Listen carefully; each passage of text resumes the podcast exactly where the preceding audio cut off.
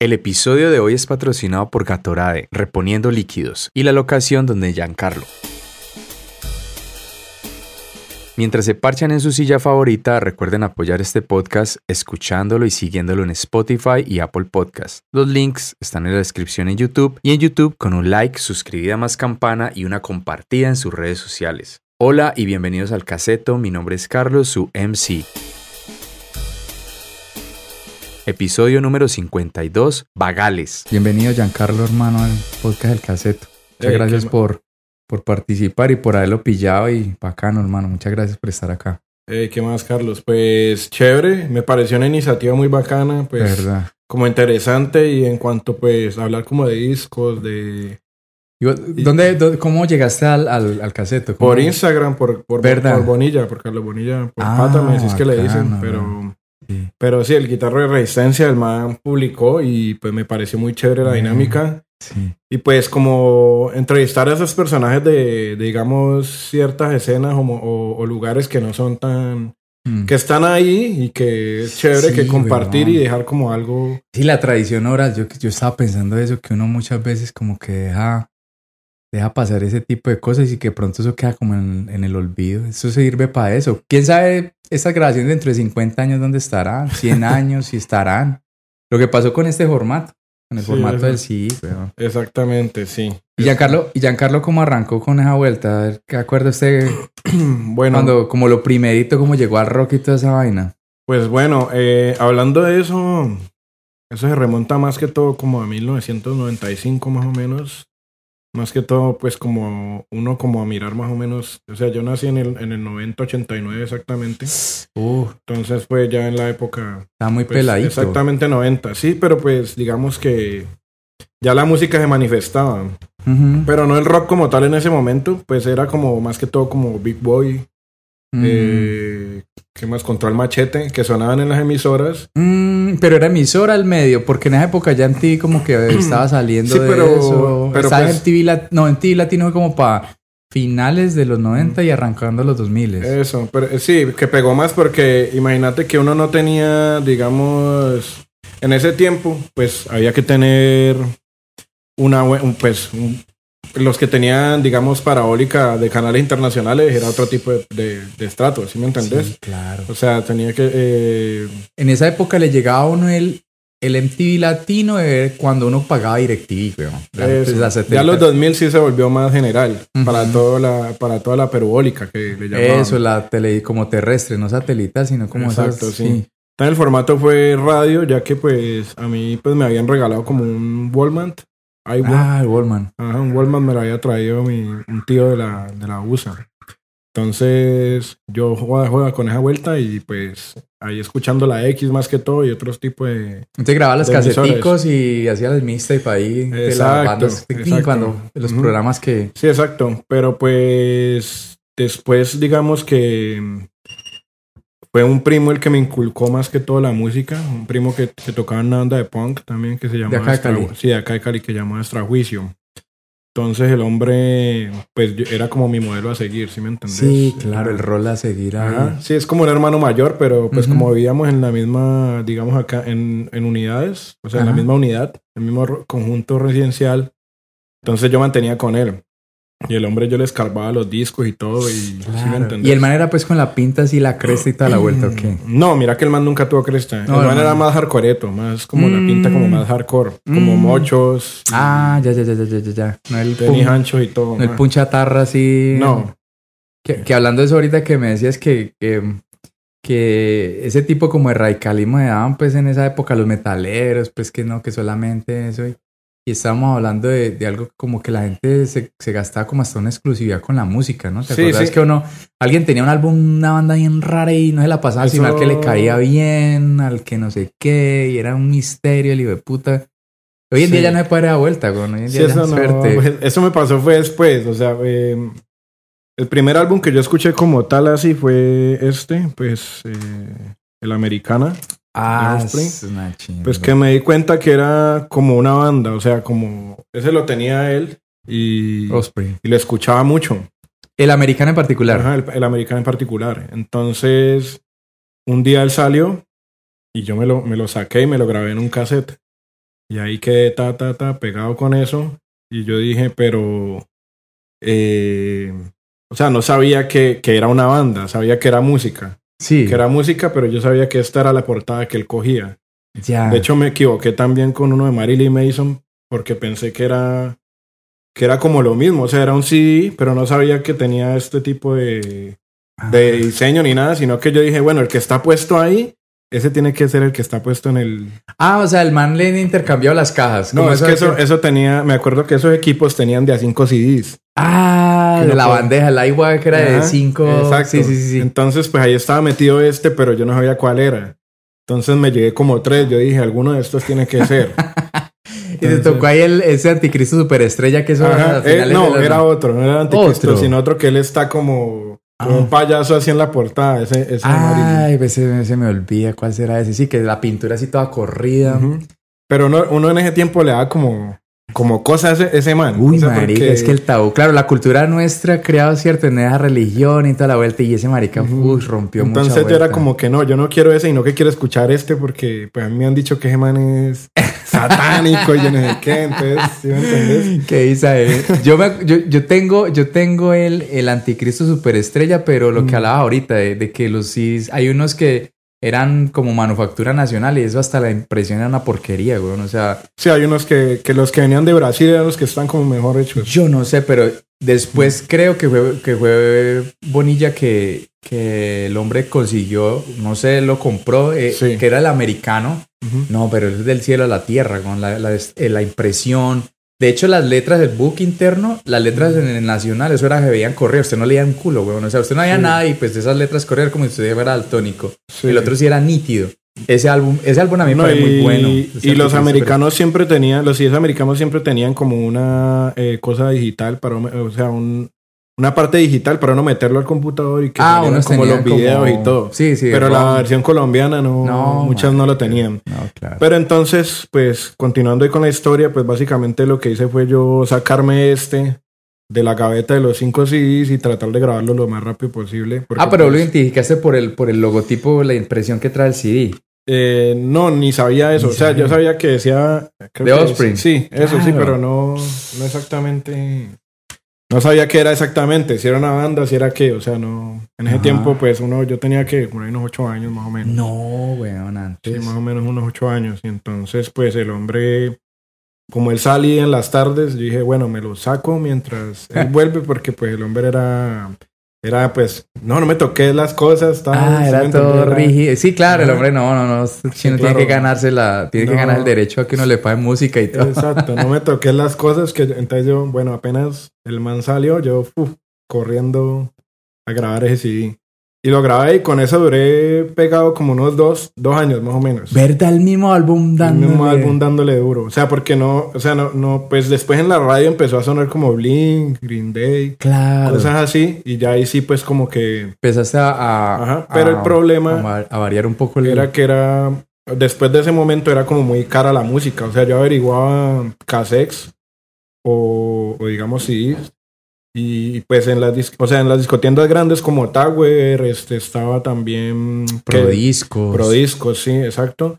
Era que había este tipo de música, porque vos ibas al centro a preguntarle y te decían, pero ¿qué es eso? O sea, Sí, eso no, no, no. Aquí eso creo no que la Casa del Rock, pero la Casa del Rock era más metalera. Tenía Pero cosas pues más. uno más imagínate uno con 11, 12 años no Sí, conoce nada de eso. O sea, eh, yo era como que el centro comercial y iba, pero no, que eso vale 30 mil pesos. Y uno como que... No, marica, pues, imagínate, en esa época eso era un plata, el hijo de puta. claro, y huevón. uno como que no, 30, 40 mil pesos en el Eso era una 99, locura, 2000. No, o sea, marica, no, eso no. era medio salario mínimo, no sí. Entonces sí, yo, yo pues fui a preguntarle al centro varias veces algunas bandas y lo menos es que no, no lo conocemos aquí, yo no sé qué es eso. Claro, ¿no? era pura raspa lo que tenían en el centro. Claro, sí, ¿no? Entonces, no, eso no, ni idea de qué es eso, hermano. Y pillar como ese safari que hacía uno, weón, tratando de conseguir la música, ¿no? Yo me acuerdo, yo me acuerdo de Tower y venía un- y era muy bacano porque, pero era como entrar uno, no sé qué, a una, como cuando los chinos fueron a, a Willy Wonka, la fábrica de chocolates, Claro, sí, todo eso eres y usted no poder, como no es de usted.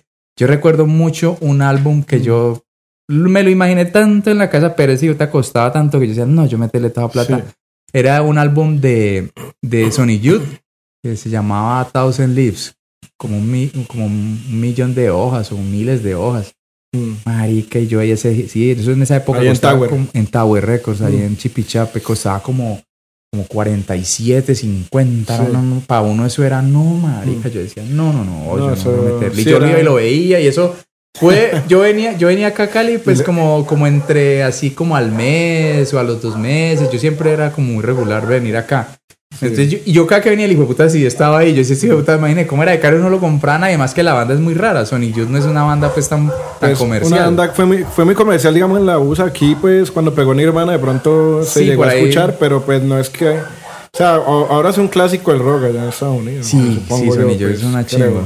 En todas las emisoras alternativas que yo escucho ponen Sonic Youth. Sí, de- claro, la Sonic. Youth es una bandota. Pero güey. sí, y lo bueno de Tower es que uno tenía la, la opción de encariñarse más con los CDs porque había unas, unas, unas partes donde uno ponía poner el CD, Ah, güey. Te lo podían- te lo ponían. La pruebita nomás, la Te- puntica nomás. te lo ponían y vos la- tenías la opción de adelantarlo y atrasarlo como en un dispositivo. Sí, Entonces sí, era como en una torre, ¿te acordás? Ahí uno- uy, marica, no, qué locura. Pero ese no era una torre, ese era, el de Tower era como una mesita con varias. Entonces vos Sí. le decías a un man que estaba, que Pero me parece que había unas torres donde uno era como el del, el- como una selección que ellos hacían, entonces usted se ponía y lo escuchaba, me parece. No, no, no. En, en, en Tower, o sea, estaba la torre, eran prodiscos, que Ah, había como las más ya. pegadas, pues. Eso, y sí, sí. en Tower vos sí podías llevar el disco a que te lo pusieran y lo pusieran a sonar para escuchar qué tal sonaba. Y te acaba de salir unos Y- de puta. no.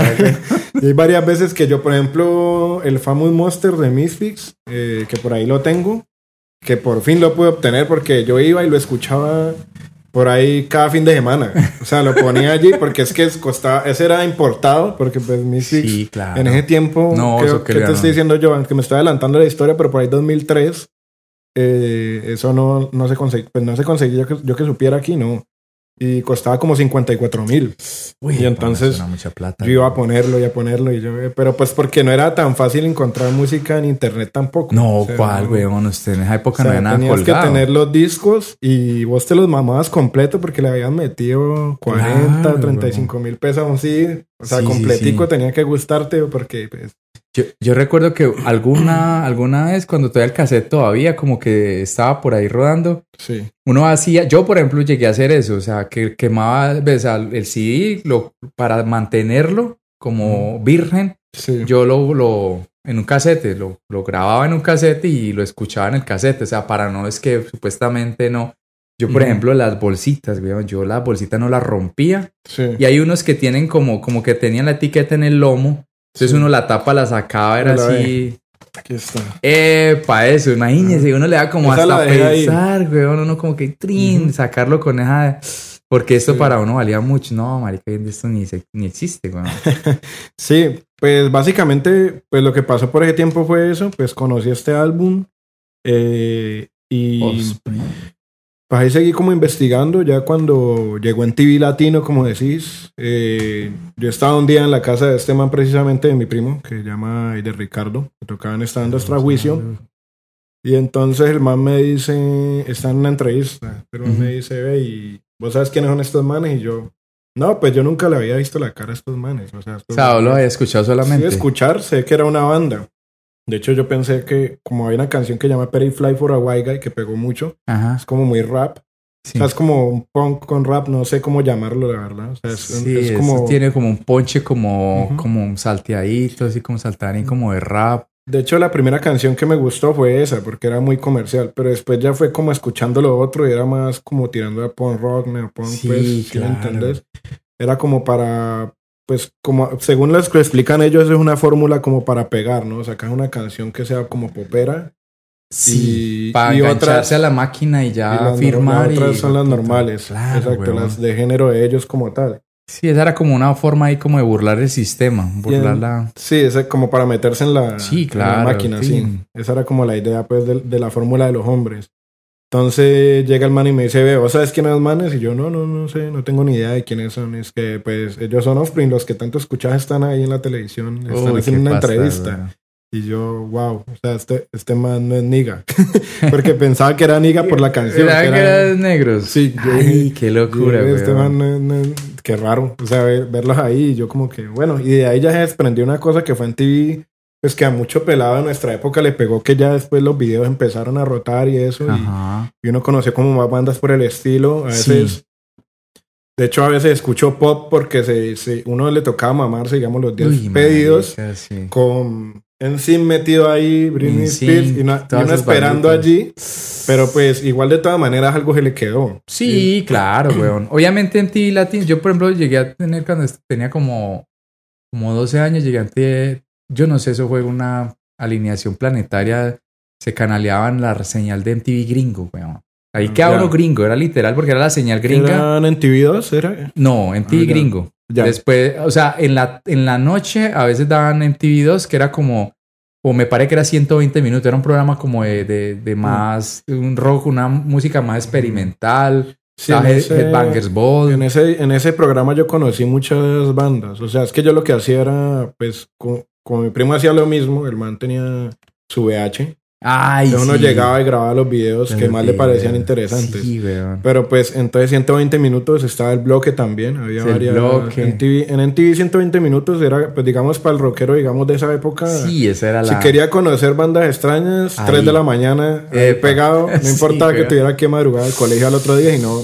Sí, señor. Dale eso. Y al otro día yo llegaba y le decía, pues, a algunos de los compañeros que tenía en el colegio que sí escuchaban rock, pues, que fue como después, la verdad, con que, ve, grabé una banda, tal banda, que, por ejemplo, una que me acuerdo mucho que llamaba Fall Out Boy, que nadie conocía en ese Fall tiempo. Boy.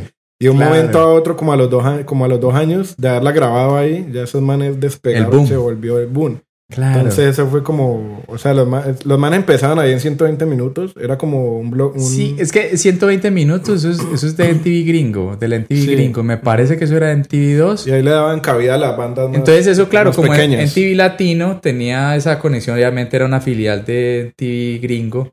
Entonces eh, cogían esas secciones del MTV gringo y las ponían ahí. Sino que, que la señal que yo te digo si era gringa, gringa, gringa. Exacto. De, por ejemplo, a mí me tocó, a mí me tocó en TV, ¿cómo es que es? Eh, Yo Raps, que era un programa de rap, Sí. que era No, como el, eh, 120 minutos, pero de rap. Yo Raps se llama ese programa. El MTV que yo vi, uff, era brutal, weón.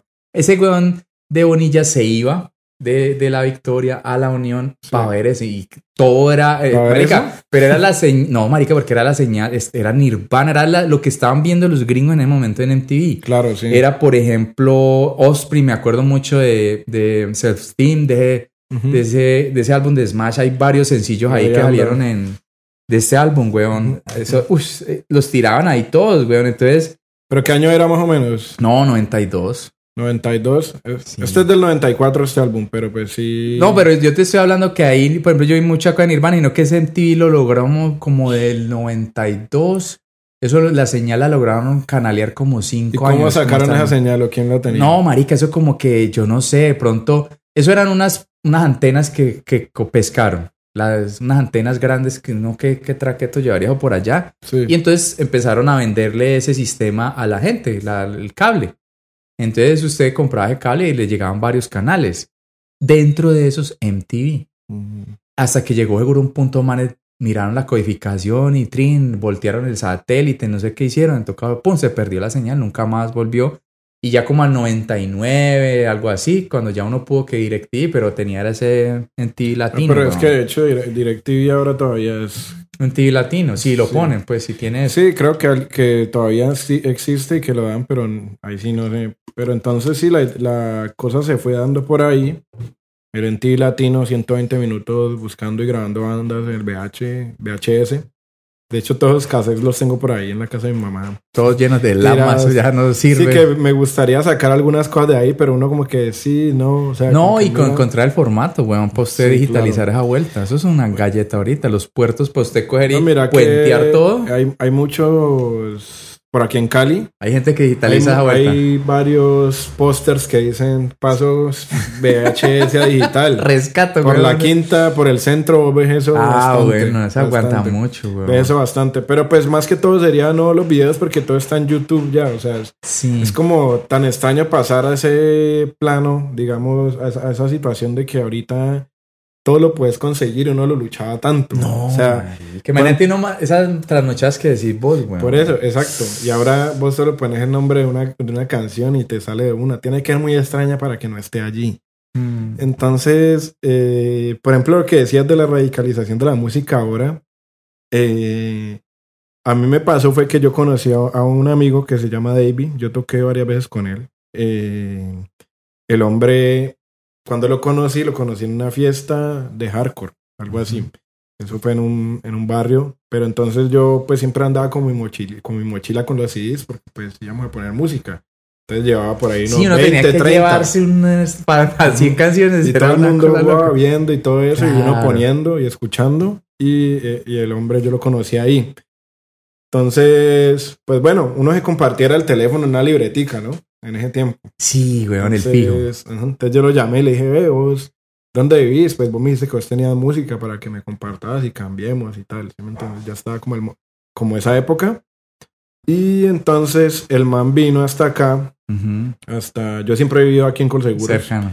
Eh, entonces el man vino hasta acá y me encontré con él ahí en la luna. Bueno, nos volvimos buenos parceros, hablamos, veíamos videos, escuchamos música, lo Ujú. normal. Y entonces me dejó los discos, que eran todos pues piratas. No eran originales, pero me los dejó allí. Cuando al otro día me va, me va llamando el hermano, que llama Michael, el hermano mayor, y me va diciendo, ve, hablo con Giancarlo. Y yo, sí, ¿quién habla? Es que habla Michael, el hermano de David. Parce, no me vaya a dañar ningún CD, ni a botar, ni a yo no sé qué. Yo no sé por qué él te prestó eso, pero, pero en la juega, o sea, en la juega que si me daña algún CD, te lo botas, voy y te acribillo, güey. Entonces, Y si eran CDs piratas, güey. sí, eran CDs piratas. Pero el man encintado de que esa era la música y que... Claro, y que eso era intransferible, Ajá. inalienable como el espacio público, ni se regala, ni se alquila, ni se vende, Exactamente. Uy, qué güey. hablando de, de esa época que, que estás hablando ahorita del rap, eh, yo, yo hubo un momento en que casi me voy por el rap, pero pues fue Casi. gracias más que todo... Como fuera para al lado oscuro. No, yo, yo sí escucho rap, mucho rap, pero Mm. digamos, eh, digamos cuando salió Eminem, ese man pegó Ah, durísimo ya, sí. y, y se me está llevando, como, yo como que, uff, yo tengo varios álbumes de Eminem porque me parece muy bueno.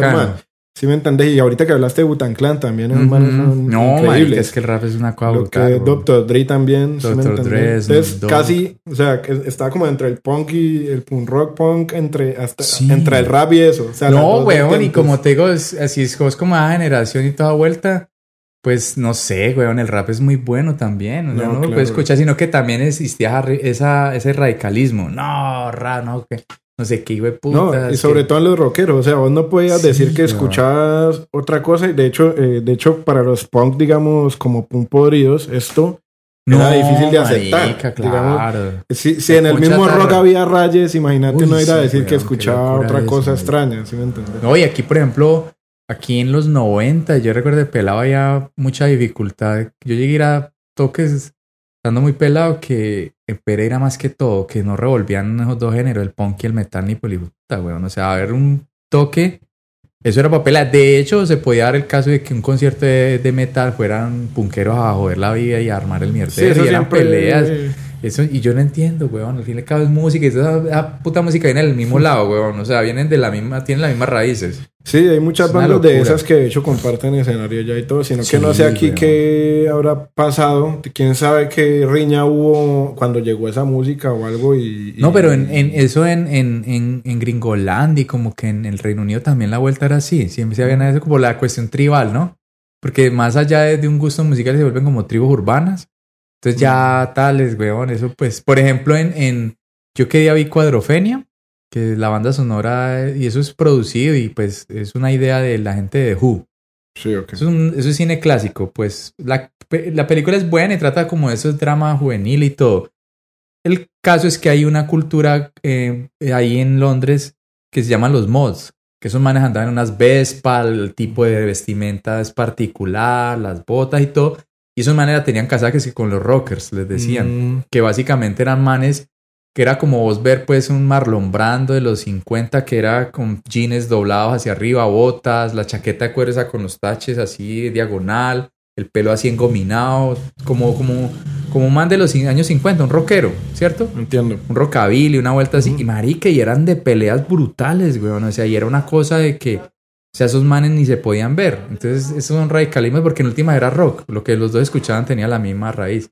Entonces, no sé, Pero sí, quién sabe qué, qué raya hubo. Y entonces, ¿qué con los chiviados? No, Ay, nada. No, pues O sea, el hubieran sido originales. man- yo pues los cuidé, se los devolví, los grabé en el computador y listo. Sea, pues, Los quemaste ahí. sencillo, los, los grabé en el computador. Pues en ese tiempo ya, ya tenía computador de mesa. Pues ya era que 2003 más o menos. Ujú. 2000. Pero sí, en, en todo caso, pues eh, devolviéndose un poquito. Eh, ¿Qué más? A ver, con, eh, hablando del Smash que hablaste ahora.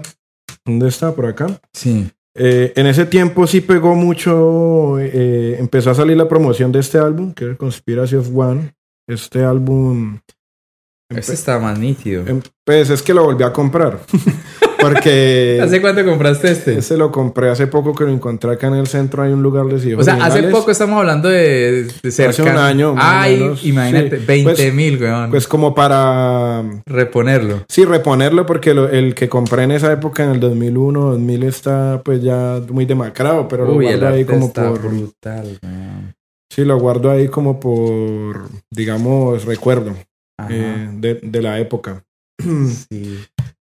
Entonces resulta que, que yo iba a comprar, o sea, yo lo que sabía era que quería comprar este disco, pero a mí me, me, me mostraban esto, me, me mostraban este, más que todo. Decían, ve, tenemos este, pero en el, en el, en el, eso era en el centro que fui.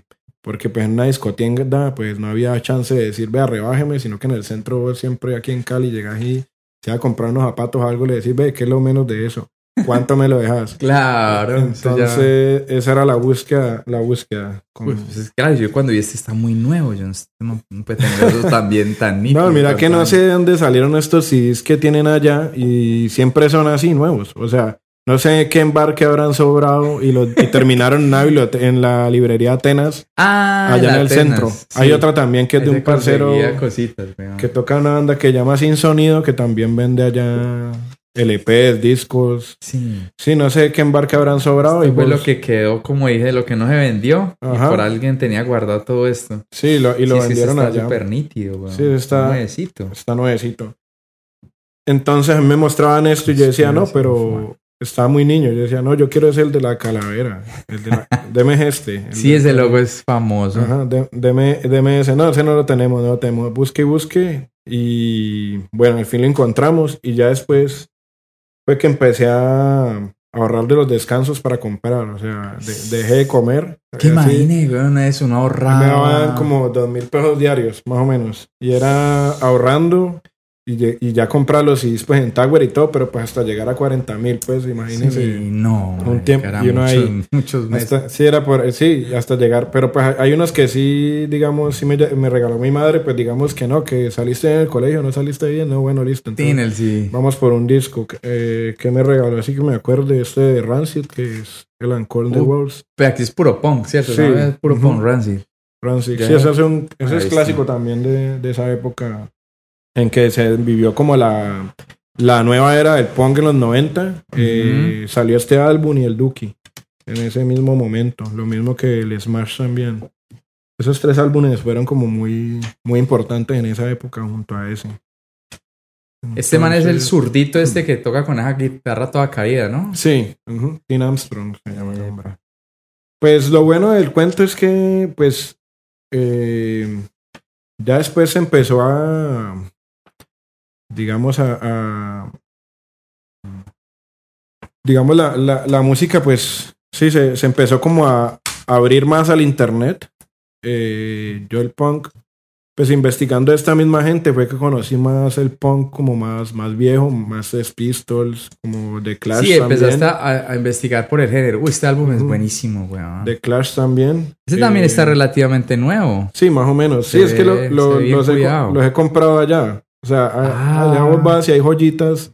Vos todavía entonces decís, ay, vale la pena meterle la plata a un sí. Pues es más que todo como algo nostálgico. sí, O sea, claro. al final eh, uno queda como con eso, ¿sí me entendés? Y, y lo de mirar el bucle y decir... Eh, es que este book no, marica. no, pero un book no. bien hecho como este es muy chévere, ¿sí me entiendes? Sí, pero hay no, unos que no tienen nada. Nah, marica, no le hay tiraron unos que nada, uno como nada. que, no, mira. No, pero este, mire, por ejemplo, tiene la impresión de los manes. Ajá, no, el sí. arte igual. Esto usted no lo consigue en Spotify, ¿no? No, no, eso ya no se ve. O sea, es, lo que se quería plasmar todo. Es que un disco antes, pues, o sea, lo que se quería plasmar completamente, el arte de todo el CD, no solo era como la música y ya, ¿sí me Claro, entiendes? Era- ahí, ahí uno logra ver hasta a veces el- el- el- la, la caligrafía o la escritura de una persona, de uno de los artistas, weón. Como, Exacto, sí. como el tipo de letra que tienen y todo, ¿no? Este álbum es brutal, es una joya. Sí, el Esto Don es de Don los que Calling. puede costar un billete. Sí, London Calling es muy buen álbum. Esto lo han reeditado en pasta hoy en día. Sí, bastantes. No sé cuántos años ya tendrá ese álbum, pero debe ser Pues bastante. con Soul Brixton es brutal el tema, weón. Sí, es muy bueno. Todo este álbum es genial, pana. Es una joya. Algún día lo, lo vendes ahí por... Porque Sí. digo, no sé, bueno, claro que siempre le aducen que es mejor, dice mucha gente que la pasta porque como es análoga no tiene tan... Pues ahora volvió a pegar ese formato. Yo no sé si volverá a pasar con el CD o algo así, porque la pasta ya se había como Extinto. Sí, la gente, eso lo tenía era mi papá. O sea, mi papá era el que escuchaba pasta de sus rancheras en pasta. Yo tenía un poco y de esos equipos grandotes negros sí. que tenían sus dos columnas al lado y la pasta a la mitad. Pero eso se había extin- extinto, o sea, Sí, por completo. no, no, ya de un momento a otro, como hace unos años, no sé hace cuántos años, empezó a salir la gente que pasta, pasta a toda Sí. hora y ya hay gente que colecciona es- estos álbumes pero en pura pasta. En Pero yo como no soy de esa época, no sé, yo me quedé con el CD y pues tampoco tengo pues para reproducir pastas y me parece que son un poco más caríes, o sea, Uy, son más caros. claro, marica, una pasta puede Porque costarte esa edición, 200, 150. había una edición eh, en el último en el último concierto de Offspring que fui, que fue como en el 2018 creo. eh, había una pasta de este Smash, pero sí estaba como en 350 más o menos, Sí, aunque era una edición limitada. Y tiene... Pero pues todo, que. O sea, al menos, o sea, si yo dijera que voy a comprar si hoy mañana, pues puedo comprarme algunos, pero uno metiéndole a 190, 200 No, a eso. marica, la plata del le- mercado en esa vuelta. Ese es el problema. No aguanta. entonces, pero sí, entonces por ahí se fue viendo, viendo la cosa y pues ya pues empecé pues como a ver cómo tocar guitarra, darle a, a la, a la música. ¿Y, cu y cuando llegaste a este par de, ah, por lo menos aquí pillo, ese me parece muy bacano. De hecho, estábamos hablando ¿El anoche Duki? de este Duki. Sí, porque yo había visto el Insomniac, pero ese Duki, esta es la edición es muy bacana. Sí, esta es la edición, la edición verde. Esta es muy, pues, es como la que todo el mundo buscaba, porque hay una edición que es café. Sí, Entonces, esta, esta la encontré en el centro también. O sea, a pesar de todo, muchos discos los compré en el centro. Pero porque eran. Este, por ejemplo, eran por ahí 2000, el 2000, más o menos 2001. Y, la, y el man obviamente no sabía lo que me estaba vendiendo. Entonces él me dio- dijo. Él tenía ese exhibido allí. Y el hombre, por ahí por el. ¿Dónde quedaba eso? Eso era por San Andresito, y no estoy mal. Entonces, el hombre, eh, que había una una cosa, una, un establecimiento de puro CD de salsa, pero puro CD de salsa denteada. Y entonces estaba, e- estaba este y otro que era el Super Hits de ellos y un DVD de Offspring. Y entonces man me dice, yo le digo, ¿cuánto valen esos CDs? Es que, ah, yo no he podido vender eso, que yo sé qué. Eso está ahí, deme 30 mil pesos por los tres. Lo que costaba, pues uno, Sí, más o menos. Entonces, ese lo conseguí ahí. El man es que deme 30 lucas por eso. Y, Y y mira, bueno, estas ilustraciones de quién serán, de algunos huevones. no sé, hoy yo, quién sabe. De verdad no me he puesto a leer. He sabido de las ilustraciones de Offspring, sí sé que es un man que se las hace de un tiempo para acá. Pero de pronto las ilustraciones sí las, han- sí las hizo. Pero en particular, ahorita que este- veo este, el otro también, o sea, Green Day le mete bastante a los buxitos. O sea, no es un cuadernito y dos hojitas y ya no. Sí, sí. Le mete cariño Ujú. a la vuelta, a las letricas, o sea, la ilustración es bien. Sí, eso es algo que ya pues con Spotify no se va a ver, obviamente. No, ya. weón, esto y fotos, uno veía mucha cosita acá, conocía Ajá. más. Y aprendía inglés. Aparte Epa, de eso. Sí, señor. Esas- con él. es- a mí me preguntaba, ay, usted cómo aprendió inglés con los books de los CDs y escuchando. y Claro, entonces uno sí. la curiosidad cuando llegó el internet. Ujú. Entonces ya la gente empezó a, tra- a, a transcribir las letras. Entonces uno seguía la letrica y ya uno, ah, esto era lo que trataba de la canción y todo, weón. Exacto. Esto le enseñaba uno inglés, marica. Sí, eso era, era muy bueno. ¿Por qué me ponía ahí? Uf, brutal. Se ponía a escuchar y a leer, a ver. Pero pues Sí, así no no. entendiera, uno iba, uno iba No, viendo. marica, y es que arranca por el oído. Si uno se pusiera, no, es que yo tengo que saber para aproximarme a algo. Entonces imagínese. Sí, claro. Que por eso la gente hoy en día no escucha música en inglés. Lo que vos decías, Yo me acuerdo en esa época uno escuchaba mucha, mucha música en inglés en la radio y eso ya no, porque según eso eso no mueve, porque a la Pero gente no le gusta, porque pues, es que no la entienden. Pues depende, sí, eso, eso quién sabe, pues el, el digamos, el marketing como está ahora, eh, pues depende del, del lugar de donde estés también. Pero Sí. pues sí, aquí en Colombia, pues se movió mucho en ese tiempo, digamos, no sé, para mí esto siempre fue una música underground, pero pues te digo que casi todas las bandas que pues que están aquí, todas las he visto en vivo, entonces uno dice, pues sí es underground, pero al final la internacionalización, interna- es muy internacional.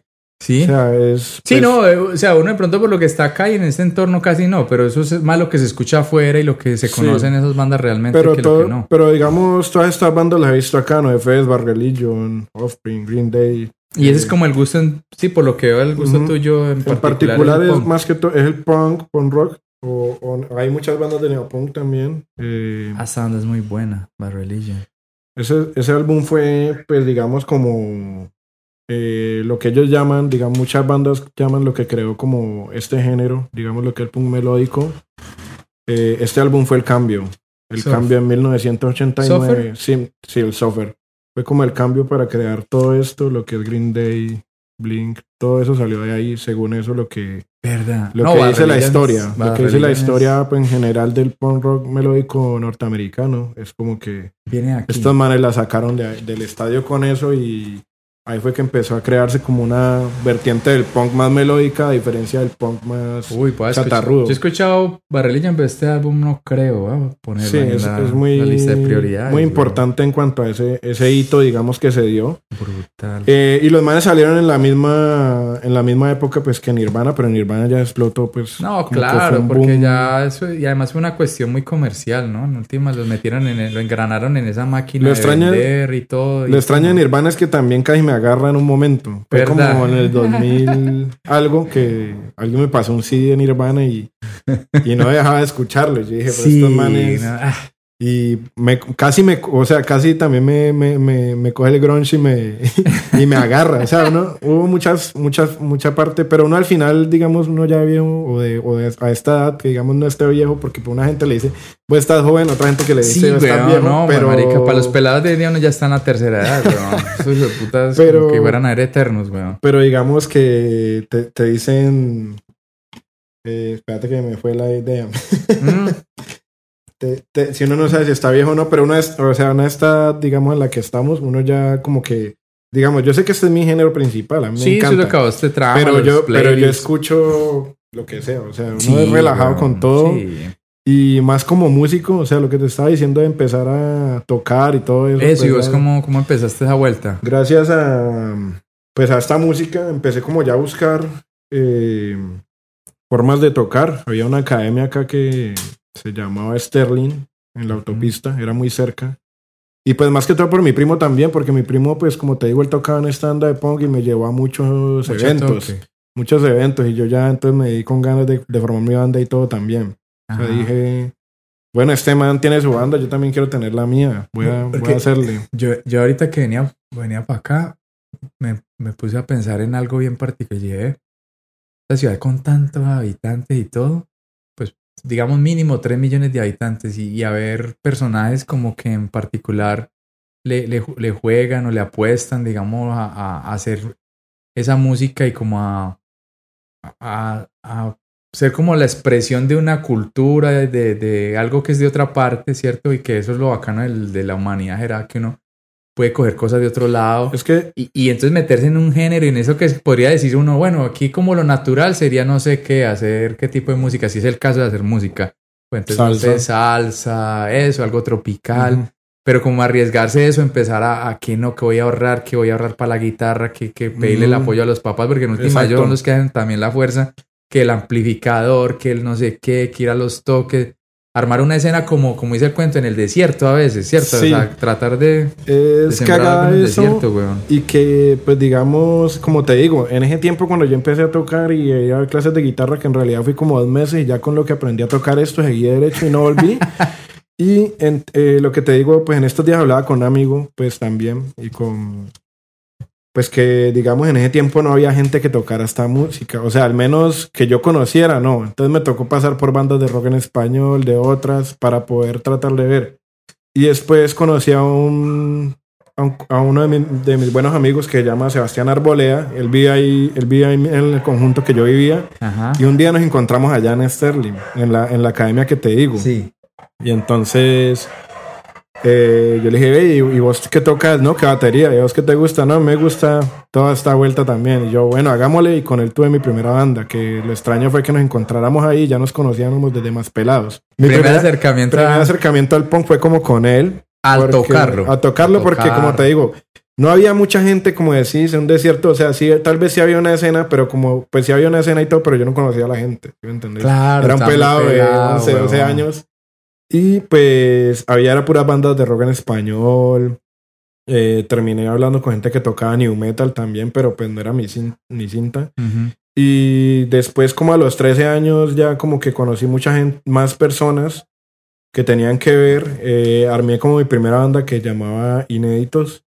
Y a los 13 años ya estaba armando un primer concierto en Bustock Bar, que quedaba por la quinta como por la Santiago al frente. Mm, y, ya, haciendo toques desde esa época. Y todavía pues sigo pues dándole a eso. Eh, después de eso, ¿qué banda se vino? Eh, después de, de, esa banda, pues esa banda era como covers, era como un inicio, ¿sí me sí, Tocamos covers y teníamos como, canciones propias. Pero aún hay gente que, que, se acuerda de mí de esa época y me parece muy chistoso porque, porque con la banda que tengo ahora que se llama Vagales, eh, hemos tocado en varios pues, festivales y hay gente que me acerca y me dice, ve, yo me acuerdo de vos, vos eras el que tocabas en Bustop Bar, pero estabas así. O sea, como que es como muy extraño conocer a esa gente que todavía se acuerde de uno y las manes están más viejos que uno, ¿sí me entiendes? Claro. Como, este manera de peladito que, pero pues que siguen ahí como en la vuelta, ¿sí me entiendes? O sea, ahí... que pasa es que como, es que yo creo que como que uno se aferra a esos recuerdos porque como tenían la dificultad la dificultad es que vos aprecies todo, todo, weón, todo. Todo cuando es difícil. Como llega, cuando llegas a, obtener la recompensa, como te ha costado tanto, vos te, te guardas ese recuerdo brutal. Eso no te cuesta, por eso hoy en día todo es tan desechable, porque como no mm. cuesta un culo, entonces los chinos Tal vez pues, van desechando, desechan, desechan, porque eso a usted no, Mientras que lo que vos decís, eso ir uno cada ocho días o cada pincho que usted tenía ya libre, del parche patado, el chipichapa y venir usted por la cesta, caminando, llegar pues a la loma, ese parche así, no sé, weón. Sí, ese tipo de cosas. Era loco, weón, eso. Sí. Era muy, muy sufrida la vuelta en esa época, weón. Claro, pero pues lo que vos decís de la globalización de la música, pues a mí, como decís, eh, que uno no tocar algo como más de aquí y eso, pero pues yo al final comprendí que el mundo es muy grande y pues no, que uno claro, no weón, y, quedar con lo que... Y a lo que yo voy es que es, que es muy, es muy, eso es muy bonito, digamos, y es, es de apreciar esa vaina de que personas como te digo, en una, en una urbe, ¿cierto? Atreverse a hacer como ir en contracorriente porque pues la más fácil es como, bueno, ah, sí, vamos a ver música, pero es como que usted se dice, no es que a mí sí me gusta esta mierda, así me vayan a ver 20, 30, 50, y aunque hablamos, por ejemplo, con, con este de Polanco y, Pata, que aquí llegaron a ver conciertos de 300 personas, 400 personas escuchando punk. No, hasta mil. Sí, mucho. Es que hubo un tiempo, pues para allá vamos, digamos, como tomando un poquito de historia. Hablando de Polanco, la, la banda de Polanco, pues digamos, fue como él tocaba en una banda que llamaba 75B, por ahí tengo el CD, y esa banda de él en ese tiempo eh, fue la que más me dio más ganas de hacer una banda, porque los más tocaban en alterno pero eso era como una locura. O sea, eso Uy, fue eso como, le caía mucho Eso fue como en el 2001 más o menos y, y decía, no, va a tocar 75B y eso era una locura. ¿Vos, de pronto estuviste en el concierto de... Te tocó ese dos minutos ahí en ese alterno? No, ese, ese eh, no, yo abrí con una banda allí, pero eso fue como hace unos que 10 eh, años. no, ese concierto te estoy hablando del 2001. Ah, no, ah, verdad. Que tocó, tocó Resistencia, que básicamente en Naranjo cuando tenía gente Naranja fue el que hizo como el puente y el que trajo sus manes. Mira que yo no sé si yo fui a ese toque, porque yo no, yo sí vi a, Resistencia en alterno, una vez me acuerdo del nombre, pero es que uno estaba muy pelado y sabía que habían bandas, pero no, no sabías quiénes eran, que si me entendés, uno iba como por el parche porque me habían invitado y me decían, ve, ¿querés ir a un toque de punk? Esto es un toque de punk. Entonces uno, uno pues, eh, mi primer toque de punk fue ahí en alterno. De hecho, fue muy, muy chistoso porque con mis amigos yo vi un puna chichatarra Y yo dije, es que, que eso era un metalero. Porque ni sabía que era. Uy, huevo, te ven mano y le venga, hermano. No, no, y yo no, no, sabía ni qué era, ni qué era la vestimenta, ni nada de eso, porque pues yo veía estas bandas, pero pues ninguno tenía cresta ni nada de eso. no eran tan, De pronto los manes de Rancid. Ni los de, Clash, ni los de Ramones, ni nada de esa gente se vestía con cresta y eso, ¿sí me entendés? Entonces, pues era como ver a. Uy, yo dije, ve, pero este man. Sí, era como ese día que era del otro bando. Del otro, un amigo me cagó de la risa y es que, ¿cómo vas a decir eso? Y yo, pues, marica, no tengo ni idea de qué. O sea, pues, yo no sabía que eso era un punquero. O sea, yo he escuchado la música. Claro, y los que habías llegado a ver, pues no tenían el, el la pinta, que era más neopong, era más, más para acá. y los que eran viejos, pues tampoco tuvieron esa estética. No, no mucho. O sea, no, no, mucho, la verdad. De pronto los Ex Pistols dijo que tampoco. O sea, no, marica, el pelo cortico así, pero cresta como tal y todo eso roto y tanta cosa. No, no, no. claro, el punquero chatarra que uno reconoce. Es muy diferente. Entonces, sí, bueno, ese toque alterno, mira que no sé si ese dos minutos yo fui porque yo sí me acuerdo de un toque que estaba resistencia en el en el, en el cartel. Pero no sé si ese fue el primer toque que yo fui. De pronto estaba dos minutos, pero no me acuerdo bien. o sea, no, recuerdo bien. Yo me acuerdo, yo grabé eso. Hay unas imágenes por ahí. Yo la grabé de un balconcito. Te voy a decir que las necesito. que las necesito. Sí, porque. yo le pasé a este man y creo que lo montó. Creo que él montó ese concierto de YouTube. Hay que ver, a ver. había una esta digital y encontré el casetico y, mm. y, también un ensayo de estos manes. Ellos ensayaban ahí Resistencia, ensayaba ahí cerquita a Gente Naranja, a la vueltica en una esquina. Ahí Gente Naranja fue muy importante, digamos, en cuanto a la estética, porque, por ejemplo, yo compré mis primeras camisas de estas bandas, porque yo iba a otros lugares y era puro corn, que yo, cosas así. Claro, claro. Ahí habían cositas alternativas, cultura popular y, y también bandas de punk. Sí, de ir a cosas así. O sea, eh, fue un acercamiento muy bueno como a lo más... Sí, claro, Más uno, Era un punto de encuentro también. Se conocía gente, weón, claro. Con Naranjo más que todo. Julián Naranjo. Pero ese man lo conocí fue ya, ya de viejo, porque él me, él me vendía las cosas y me decía, bueno, chino, pues, todo bien. y, pero pues no sabía quién es. Ya después cuando nos encontramos pues, en la escena tocando, eh, pues yo pasé por varias bandas, digamos, después de esta, pues pasé por varias bandas, otras de neopunk, después pasé a unas como de más punk rock y eso fue un, un letargo como del 2004 de tocar hasta el 2012 más o menos. Eh, y después paré un rato y ya ahorita en el 2016 estoy con esta banda que se llama Vagales. Y, pues, ¿Y el nombre eso me parece particular el nombre. Eh, pues no sé, viene creo que lo de Simpson, pero pues nosotros le pusimos así como, no pensando en eso, sino que sonaba como chévere, sino que hay un capítulo que le dicen a otros que pues que vos sos no te dijeron vagos, sino que te dijeron vagales, que es como lo peor. O sea, como si vos vagales o Pero nosotros lo usamos más en plural, se dice en plural, creo, pues, entre para todos. Ah, ya, vagales. ¿Me entendés? Entre ah, todos. Pero pues sí tuve varias bandas de, de, esa época. De esa época he tenido como cuatro y pues eh, con una que se llamaba True Believers, eh, logré que un sello de California nos firmara y todo. pues eso no le pasaba a mucha gente en ese momento. Nos mandaron como mil dólares para grabar. Eh, ¿Cuánto, ¿Cuánto se utilizó para la grabación realmente? No, sí, sí se utilizó. Se invirtieron. ah, no, eran como 500, creo, bueno. Pero igual con eso, o sea, salió un EP, el man, salió un EP, hicimos la grabación. Pero el man que estaba allá, que era de un sello que se llamaba Impact Records, el man llegó y se metió en un problema allá, yo no sé, como que estrelló en el carro y dijo, ve, no, cancelamos todo. O sea, no, no, no puedo mandarles a prensar nada ni lo que íbamos a hacer. Pero sí sería cierto. El, pues yo el man es, amigo mío, o sea, yo todavía hablo con el man. Y yo creo que era verdad, porque yo, pues el man estaba como muy azarado. Es que no, hermano, estoy aquí como en la cárcel. Embalado, Estoy ah, embalado. es que no, me va a tocar pagar un poco de plata de la fianza y de la, y toda esa cosa. Ay, qué cagada. Y, y, lo cagada es que yo llegué a ese man por MySpace. O sea, porque... Sí, cuando esa, esa plataforma Porque era no era agregando bandas y bandas y el man escuchó y dijo, ve, a mí me parece una chimba Era bacano como para conocer y era... En ese sentido no se perdía como tanto la, la, la naturaleza de la, de la aplicación, porque la gente realmente sí lograba llegarle a alguien. No se perdía porque hoy en día se vuelven es unas cocinas, hablar mierda y no... Lo que hace te digo de la globalización, que digamos... Mira que yo hablo con mucha gente y me he encontrado con mucha gente de, de afuera que escucha esta misma música y y digamos, la música es un sentimiento que es muy igual, güey. O sea, sí, si puedes escuchar una canción, sea que el man haya escuchado en el 94 allá en California o la haya escuchado acá, sea, es la o sea, el mismo El feeling, sentimiento el y el mismo, feeling, sí. o sea, se da muy fuerte, ¿sí me entendés? Sí, Tienen weón. como, sí, he conocido a mucha gente de sellos, de otras partes, de lugares, y los manes tienen la misma fuerza y la misma, el mismo sentimiento que, ten- que tiene uno por Claro, esto. Es como, Sí, yo- es, es como eso, porque les, de pronto la era, la era Ujú. que les tocó, esa era de la dificultad y todo, entonces todo se recuerda con mucho más nostalgia, porque, ah, marica, era cuando usted tiene el primer CD, sí, eso es, eso cuando es- usted le llegó la primera. Por ejemplo, yo lo, lo primero sí, pues no, existía, sí, sí existía el CD, pero era muy, muy, primo, muy, muy primitivo eso acá, eso llegaban era por círculo de lectores, entonces era una vuelta, era una vuelta bien demorada, weón. sí.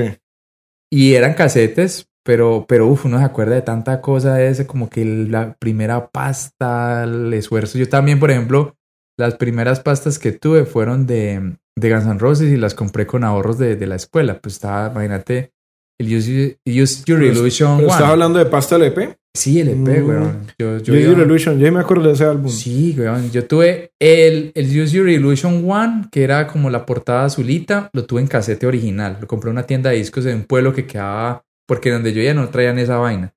Y el, el amarillo, donde está November Rain y el más popular, ese sí lo compré en, en álbum, en el EP, que eran dos. Porque eso era larguísimas esas canciones y eso tenía, se lo abrí y las letras, trin, trin. Claro. Y sabe que lo más paradójico de eso que yo lo compré y nosotros no teníamos tocadisco, weón. Ah, O sea, a mí me tocaba irme para donde una tía que era pues como la ya. tía poderosa y tenía el equipo así grandote. Entonces ya ahí tenía tocadisco. Entonces yo ponía una o dos canciones porque a la tercera estaba, eh, quita esa mierda música, quita esa bulla. Porque pues claro, en Mm. inglés y un chino, weón. Eso Sí. usted tenía por ahí 11 años, 12 años. Ahora que hablas de ese álbum Use Your Illusion de, de Guns N' Roses, me acuerdo que sí, sí había una rivalidad, pues digamos, entre los, metal, los metaleros y los punks. Pues en el colegio, digamos, pero era como que a mí mucho metalero me decía, ¿sí me entendés? A mí, pues, no me importaba mucho, pero los manes eran como que, ah, es que punk, eso no, sí, no que- tiene punteos, que, Que eso, eso no, no toca. tiene como, que no hay viaje virtuosísimo Ajá. músico que y hace siempre me todas decía, pero, pero los manes como tratar de, humillarlo a uno, ¿sí me Sí, entendés? Y yo- no, de hecho, una vez un man, un man yo ni lo conocía, o sea, en mi, mi conjunto, yo ni lo conocía, y llegó y me tocó a la casa. Y me dijo, es que, ve, vos tocas guitarra, es que me dijeron. Y yo, sí, yo toco guitarra, es que, pero ¿qué tocas? Es que punk, es que, ah, no, que es una mierda que yo... Y y yo O como sea, que, tan huevón. o sea, venía a la puerta de mi casa a venir a decirme que... que, que no, si te quería conocerlo, usted quería ser amigo suyo, No, pero el, pero el man sea, esa o sea, forma de entrarle a una persona. No, es o que sea, no, tomarse que- esa que- tarea. Ah, pero vos tocas eso. No, no, yo necesito un man que, que, que toque así bien Sí, sí, buenos punteos. Que, Eh, que yo. puta sabía que vos lo que tocabas te conocías. Sí, weón, yo no sé. El man fue a, a, a- a a- a darme el, látigo, a joderme allá, Weón, weón. Ah, pues que hubiera que usted hubiera tenido, ah, se vende guitarra, entonces el man llegó a tocar y tal cosa. Sí, una vez un man así, yo como que, yo como que, eh, o sea, era como, eso es lo único que yo me di cuenta como así, o sea, ese tipo de cosas que me pasaron, o sea, que, Que, sí, los glam también decían, no, es que ese man de Slash es el mejor guitarrista, ahorita Sí, que de, claro, es el mejor guitarrista de todos, y yo me dije, ¿qué? Y yo era como que, Mm. pues, te, te felicito, pues, bacano que toquen así de chévere, pero pues, Sí, no como una forma humillativa, ¿sí me entendés? Sí, Porque no, no, porque... yo no sé por qué algunas personas tomaban como esa, ese, ese tipo de, de, de, de Sí, postura. esos radicalismos. Por ejemplo, aquí, aquí en Cali yo me di cuenta que, que eso de que, es que le decían cómo es que es... Que, que, ah, más que todo eso es que en Floralia había mucho blaquero. Ah, pues eso sí, que, que eso dijeron que era el, el Guaduales, era el barrio de los metaleros, pero se me vino a dar cuenta ya de... de- Después. Después, porque yo en la escena metal, la verdad, ahorita es que uno se conoce con todo el mundo, pero yo nunca, nunca fui como muy metido en esa escena. De Aquí- hecho, una vez, eh, Benito, qué pena, te Ah, cuento la anécdota. En ese bar que te digo, Gusto, con mi primera banda, había un man que le decían la momia. El man llega y nosotros teníamos un ensayadero. El man tenía un ensayadero y nosotros ensayábamos ahí. Es que, parce, están buscando una banda para tocar. Y yo, ¿qué? Yo, ¿y qué? ¿Y qué, qué pasa? Es que no es ahí en el bar. Y yo, ¿pero qué toque es? Es que no, uno de metal. Y yo, no, parce, pero pues, o sea, nosotros tocamos punk. ¿Cómo vamos a ir a meternos un toque de metal? Es que no, no, no, hágale, parce, Uy, que, no, que no pasa nada. Que yo, que métanse, mét- métanse, que, que ustedes llegan y patean a todos manes. Que yo, que, Sí, y yo, bueno, y fuimos. Y claro, ¿no? Pues casi me bajan de un, bate, de un botellazo, güey. No, o sea, eso marica, fue ¿Cómo lo van a meter en así como fue horrible, o sea, fue horrible y los manes ahí callados y con su pelo largo y así como que estos manes que, o sea, que Pero, marica, es más irresponsable, yo- ¿cierto? Que los va a meter no, a una no, no, y, no, no, ya, y nosotros ve, no, Felipe, o sea, la, La cagada, la cagaste marica, horrible, güey. güey. Y además es que no, estuvo re bien. Marica, que no los mataron mí. No, weón, eso era una locura. Yo no entiendo, ¿verdad? Eso es radicalismo. Imagínate.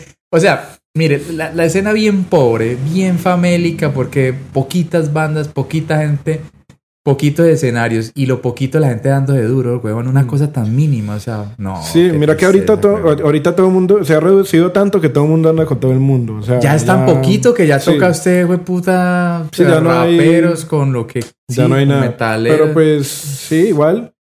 Claro, la- Ahí sigue la música y yo digo que pues sí, es porque a uno le gusta y, y sigue. Por ejemplo, con esta banda que tengo ahora, pues estamos grabando, estamos haciendo, ya hemos sacado un álbum, pues hemos sonado en algunos lugares.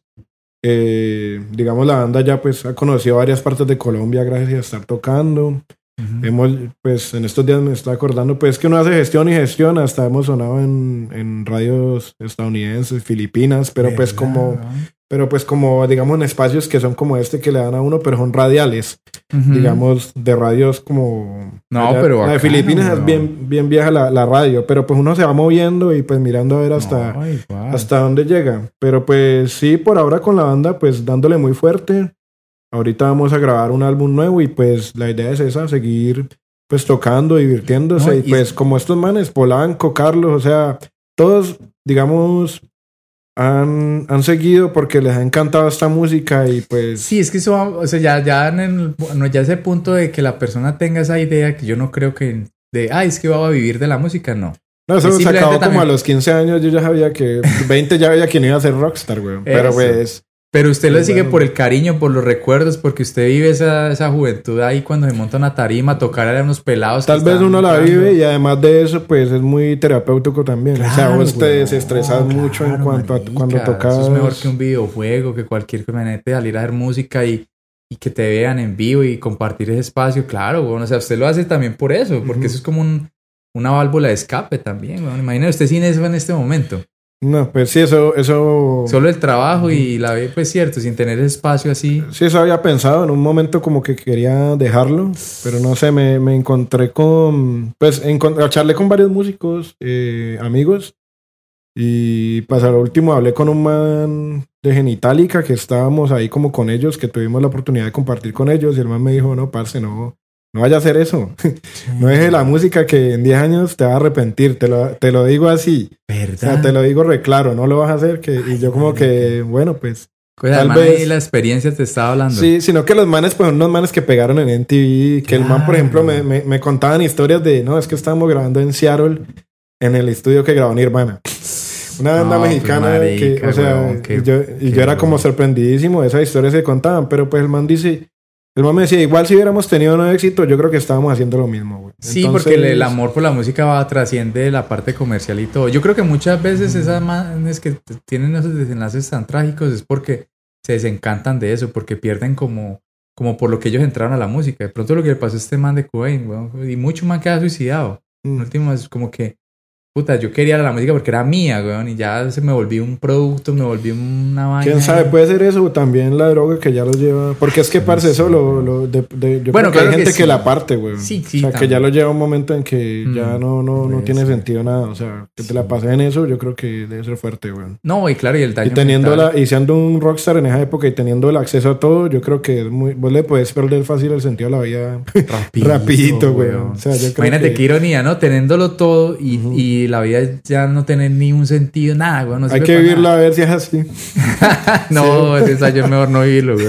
Por lo menos morirnos de viejos, lo que yo no Al- sé, jubilados. no, no, no, vivi- vivirlo, vivirlo de ser rockstar, a ver si, si, si es así, pero no sé. No, pero En además, como, como, como decía Manucho, es que no, el sueño de, de suicidarme a los 27 ya hace mucho rato. Sí, claro, claro. También. Ve, estos Sí, sí. últimos álbumes acá, güey, que este, este me parece muy particular. Yo no ni idea. ¿Quiénes son estos Bueno, manes? estos manes se llaman Millencolin. Eh, esta banda es sueca.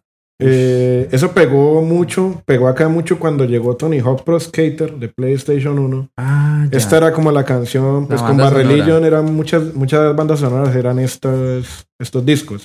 Ajá. Entonces cogían como un single y lo ponían allí. Entonces de estos manes salió un single allí y la gente, o sea, mucha gente de acá de Cali o de Colombia sabe quién es. De estos manes van a venir es que en 2023. sí. Ya tienen concierto acá programado. Eh, la única fecha en 20 años de la banda que han venido acá a Colombia, o más, no sé cuántos años llevan, pero llevan bastantes, como el 92. La banda es del 92. Este es como skate punk. Ah, eh, y ahorita son un poquito más rock alternativo, pero son de esa época. Entonces los manes pegaron mucho gracias a, a eso de, de Tony Hawk. Eso, eso impulsó a mucha gente a escuchar ese género. Sí, Digamos eh, 2001, 2000 hasta el 2006 sí era muy, muy particular ver gente que, que quisiera escuchar este tipo de música. Y ese pues. Guitar Hero también, mucho pelado. Ay, que el videojuego y el rockcito ahí. Sí. Pendejamente. Que eso es más nuevo, ¿no? Más Sí, nuevo. claro, Yo sí he jugado Guitar. Hero y me parece chévere. Sí, es, De entretenido. hecho, hay un capítulo de South Park que el man dice que, que están jugando Guitar Hero y llega Stan, eh, digo, el papá de Stan con, con una El guitarra judío, normal. judío, Con una no, no, no, ve, digo, de, de Marshall, de Marsh, eh, Marsh, ¿cómo se llama? Stan ¿Cómo? Marsh, se llama él. Ese no es el judío, el judío es Kyle. Kyle es el judío, que es el de gorrita verde Ajá. con abrigo. Stan Marsh es el... el- Stan es el de la gorrita con las azul. orejeras. No, el de, la, Azul. ga- el de la gorrita azul. Y, en- Bueno, sí, sí. y entonces llega el man con una guitarra, el papá de Stan con una guitarra acústica normal. Y, es que, ¿qué es eso? ¿Por qué traes, qué es esa cosa? O sea, estamos jugando Guitar Hero, no molestes. O sea, es que no quieren aprender a tocar una guitarra real. ¿Qué es eso? No, no, no. O sea, eso es cosas de viejos. Es cada de viejo, ¿no? ¿Quién quiere aprender a tocar una guitarra de verdad, güey? Tocar una guitarra de verdad de Es viejos. es muy chistoso. Tocar una guitarra por botones, güey.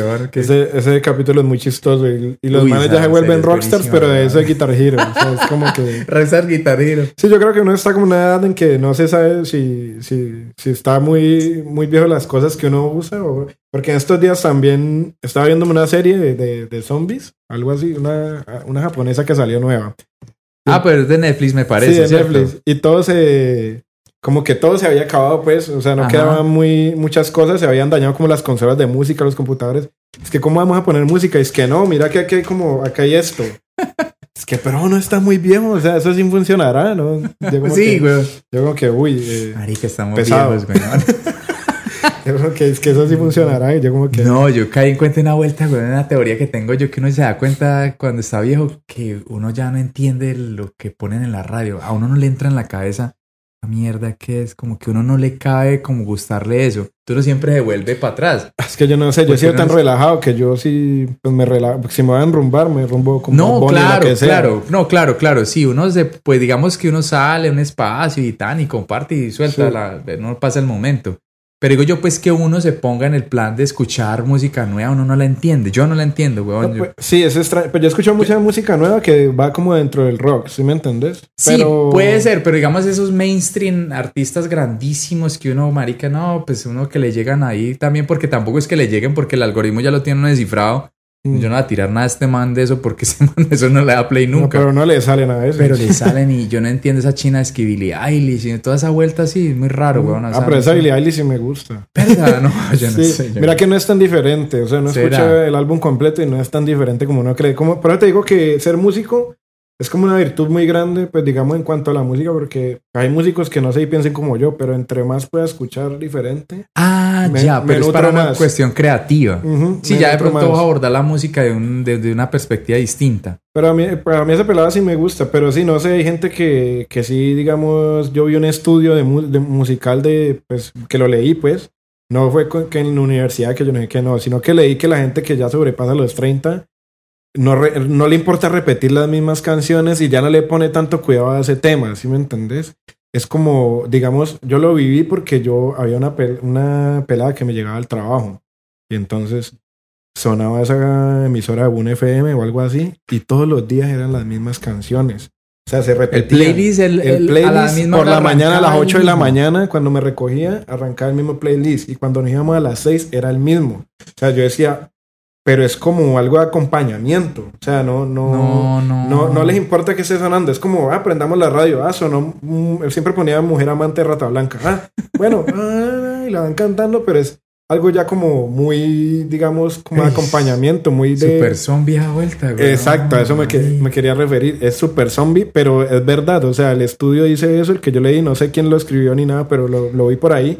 Decía, después de los 30 años la gente deja de ponerle cuidado a la música nueva como a eso, sino que tiene viene a ser una cosa más de acompañamiento ya. O sea, Sí. prender el radio es como para ir en el carro y ya Sí, escucho como para no sentirse en una zona seguro de pronto, estoy como en mi No sé, ambiente. es súper extraño, pero lo he vivido con gente pues que no es... Pero uno pues que está metido más en la cosa, pues uno... Sí, claro. Como que sí ya- sí me encontrarle como más el, el wasabi a la, a la nueva Sí, pero música. y no sé si será eso. verdad, pero yo lo he visto en algunas Puede personas y ser. he visto los patrones de que puede ser verdad de Sí, que, weón, puede ser. Puede de que ser. eso pase. Uy, Pero es súper extraño. Pero sí, igual de todas maneras, pues sí uno, pues habrá diferentes formas de pensar. De pronto a vos si no te llena tanto de la música nueva, a mí sí. No, No, es que me llene, pero me interesa saber de ella. Mira, mira que lo que vos decís es como que tiene que tener como ese, ese bisabuelo, ese ancestro que uno lo sienta ahí para que uno le llegue. Pero, pero por ejemplo, si le llega un chino, no, eso es- es- a mí me parece como que tiene que tener esa procedencia y hay bandas, claro, hay bandas que son muy nuevas para el gusto de uno y a uno le suena muy bacano, pero hay unas que no, weón, hay No, artistas sí. que uno no le entra ni a Sí, no, no, weón. eso tenés razón. Pero uy, yo sí, yo que- no quiero nunca decir como que no, es que mi generación era la mejor. Uy, no. Es, me, uy, de puro viejo. Sí, weón, no, pero Es que no, es que la música en mi tiempo era mejor. Espera, era que eso no. llega, weón. No, eso llega, Sí, eso sí, llega. ¿será que algún día lo digo? No. Claro, weón, no, claro, marica. Yo, yo te lo digo, pues, de pronto. Esta música tan mal hecha que en es una, buena, güey. en una, en una década, en una década, yo creo que va- te vas a dar cuenta de esa vuelta, weón. De pronto en ese Bueno, momento en- estás En como- 10 años te llamo y te digo, Yo "Ve, yo, creo, todavía no he güey. dicho eso.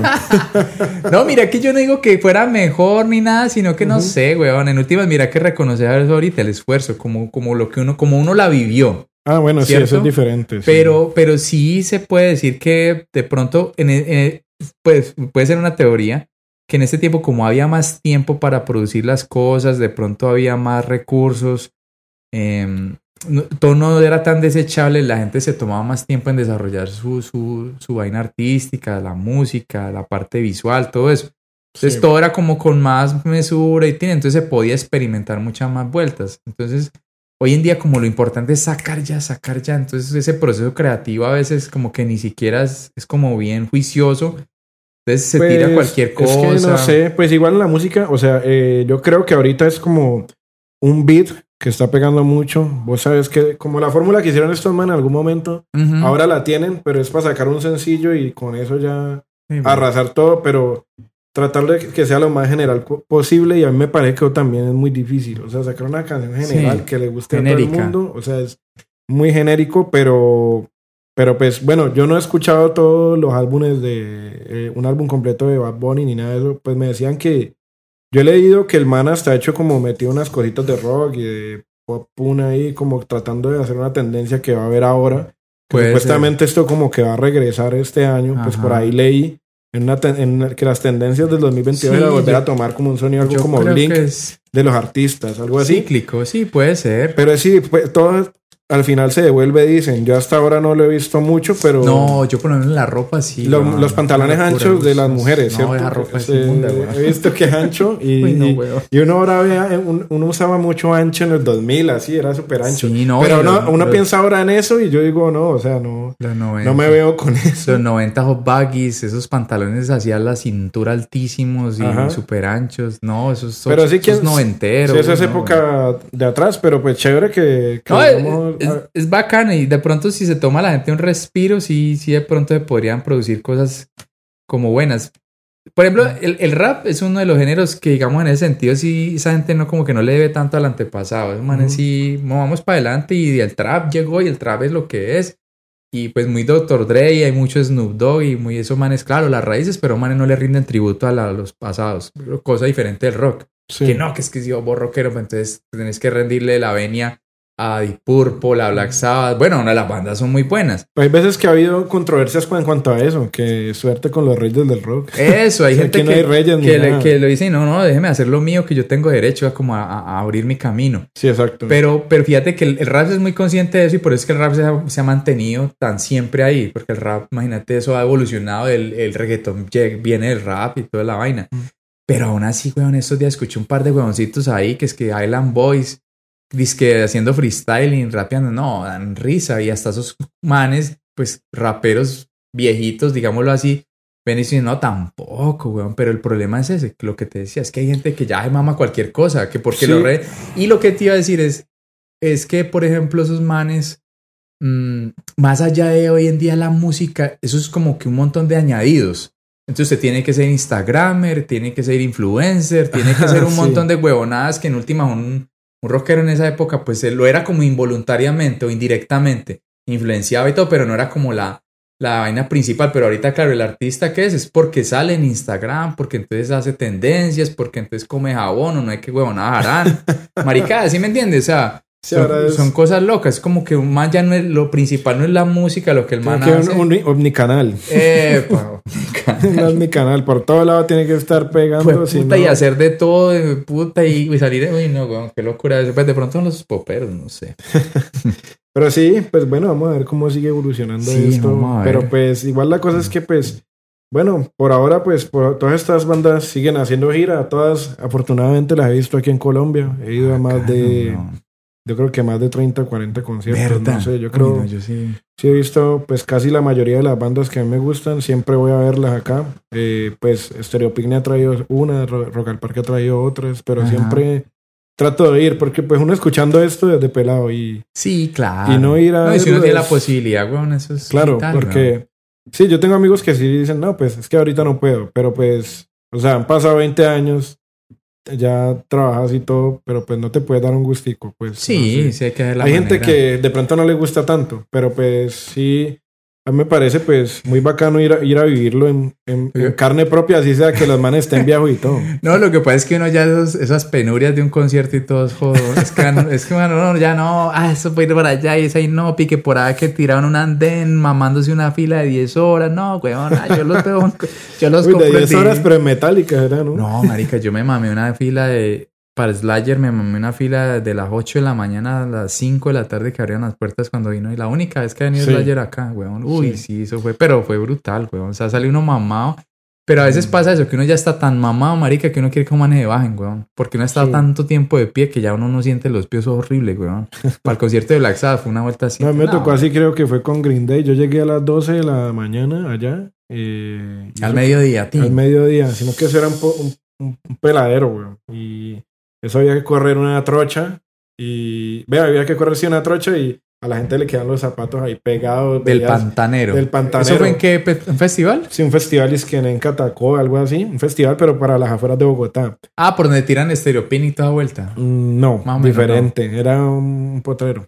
No, pero estereopin no lo tiran en una zona así como rural, Sí, pero es mucho más gomelita que, Sí, que es, eso. es más vivible. Más vivible, sí. y no, pues, o sea, los más tocaron a las 10 de la noche, 11, imagínate.